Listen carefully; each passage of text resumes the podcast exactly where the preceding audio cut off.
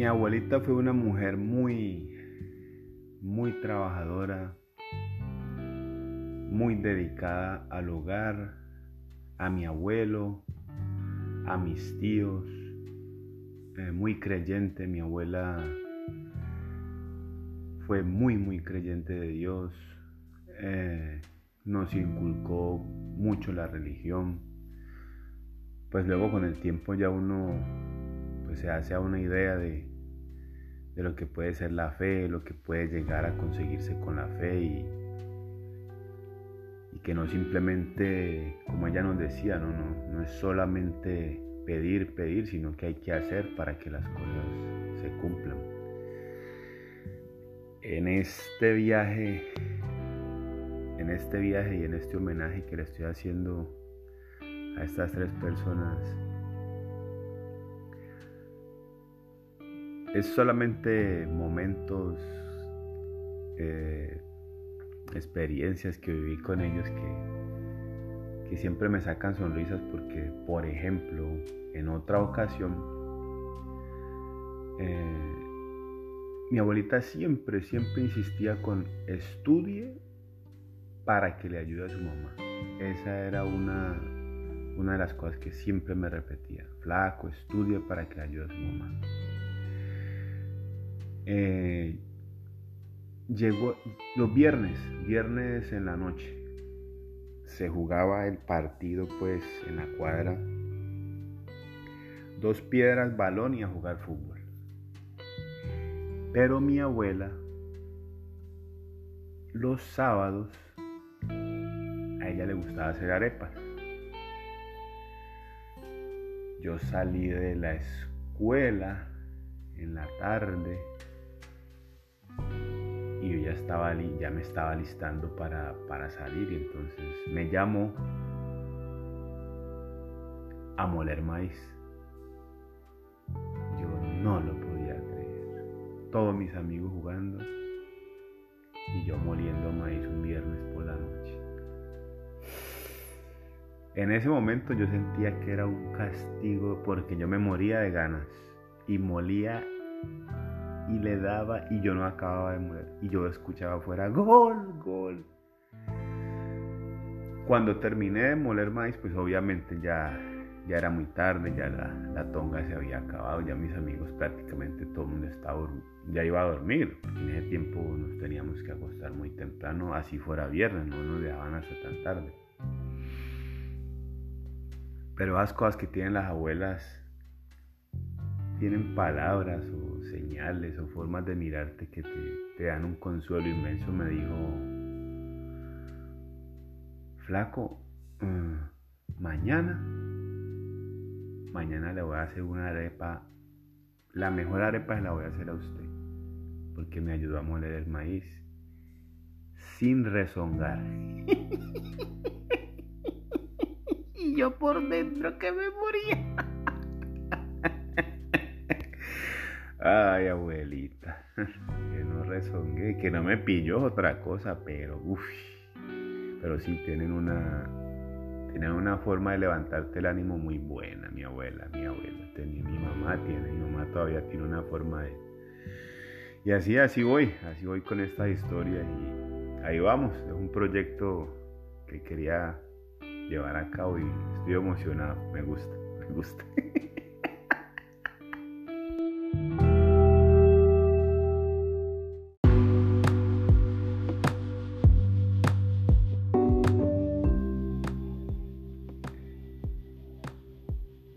eso de, acordarme de mis abuelos me, me saca sonrisas todo el tiempo. Y las charlas con mi mamá son, ah, son unas tertulias que, que te dejan supremamente relajado todo el tiempo. Eh, sí, es, es me, me da alegría recordar a mis abuelos. Entonces, estoy por ahí charlando con alguien o con gente que me conoce o gente, sí, con gente que me conoce. Estamos charlando de algo. De un momento a otro empiezo a contar y a contar historias y a contar historias y a contar historias y a contar historias. Y ese día la abuela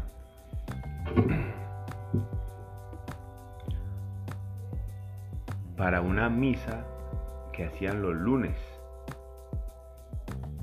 Eh, pues se, hacía como tarde y no había quien la, o sea, no había quien la llevara a la, misa, pero entonces en ese momento yo llegué y me, pues me pidió el favor que la llevara, pero que en moto.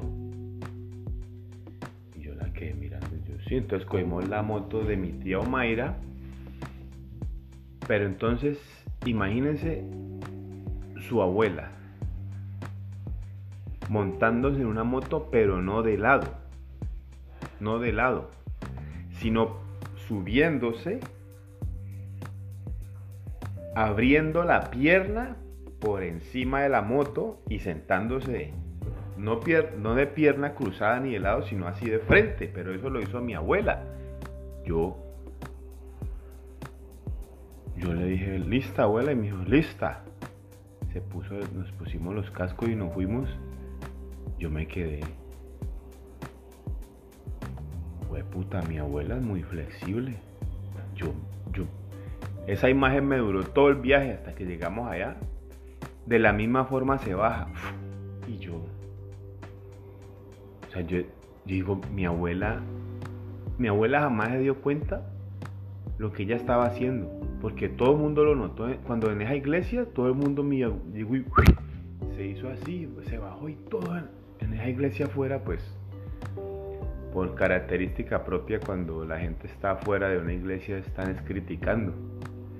Y mi abuela se va y todo el mundo y yo, y yo, y siempre viví, con mi abuela me pasaba, me, pasa, o cuando estaba viva me pasaba mucho más, que ella tenía una inconsciencia, pero angelical. Mi abuela hacía, hacía cosas que uno sabía que ella no se daba cuenta. Ella, ella lo hacía era por... Era ella así, era una... Era un ángel, esa señora era, era una... Las cosas que ella no tenía conciencia, ella no...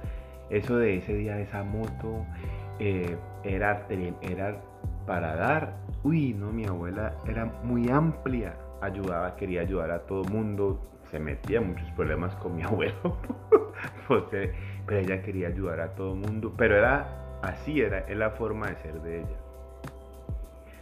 Y, pero, uy, no, no, no, eso de la, de la flexibilidad a los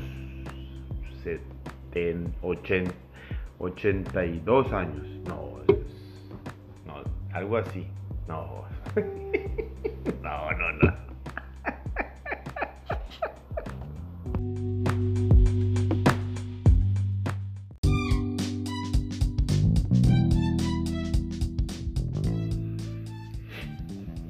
siempre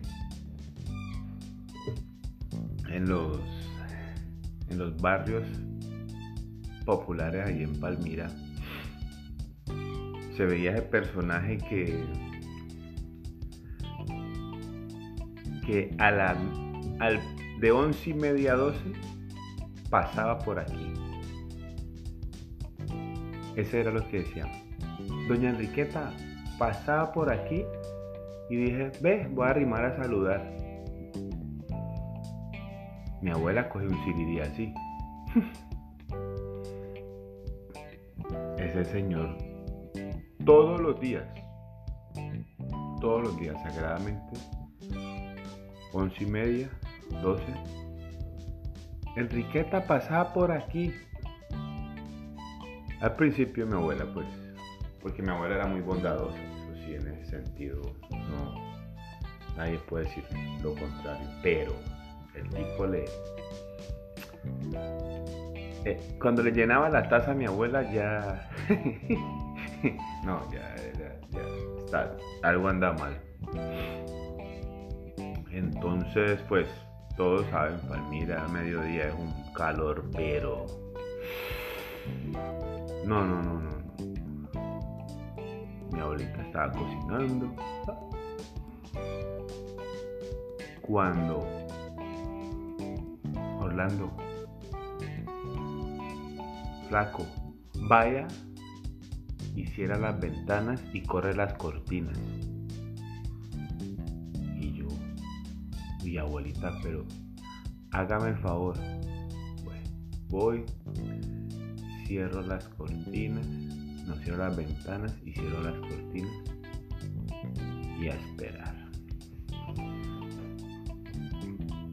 Ya iba, creo que por ahí por esa hora ya llegaba mi tío Tavo a almorzar. Bueno, ya empezaba a llegar todo el personal más o menos a esa hora.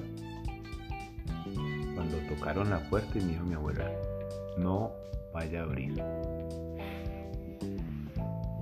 Y ese era el invitado especial, el Doña Enriqueta pasaba por aquí. Ese tipo casi le pelan las manos tocando. Se fue.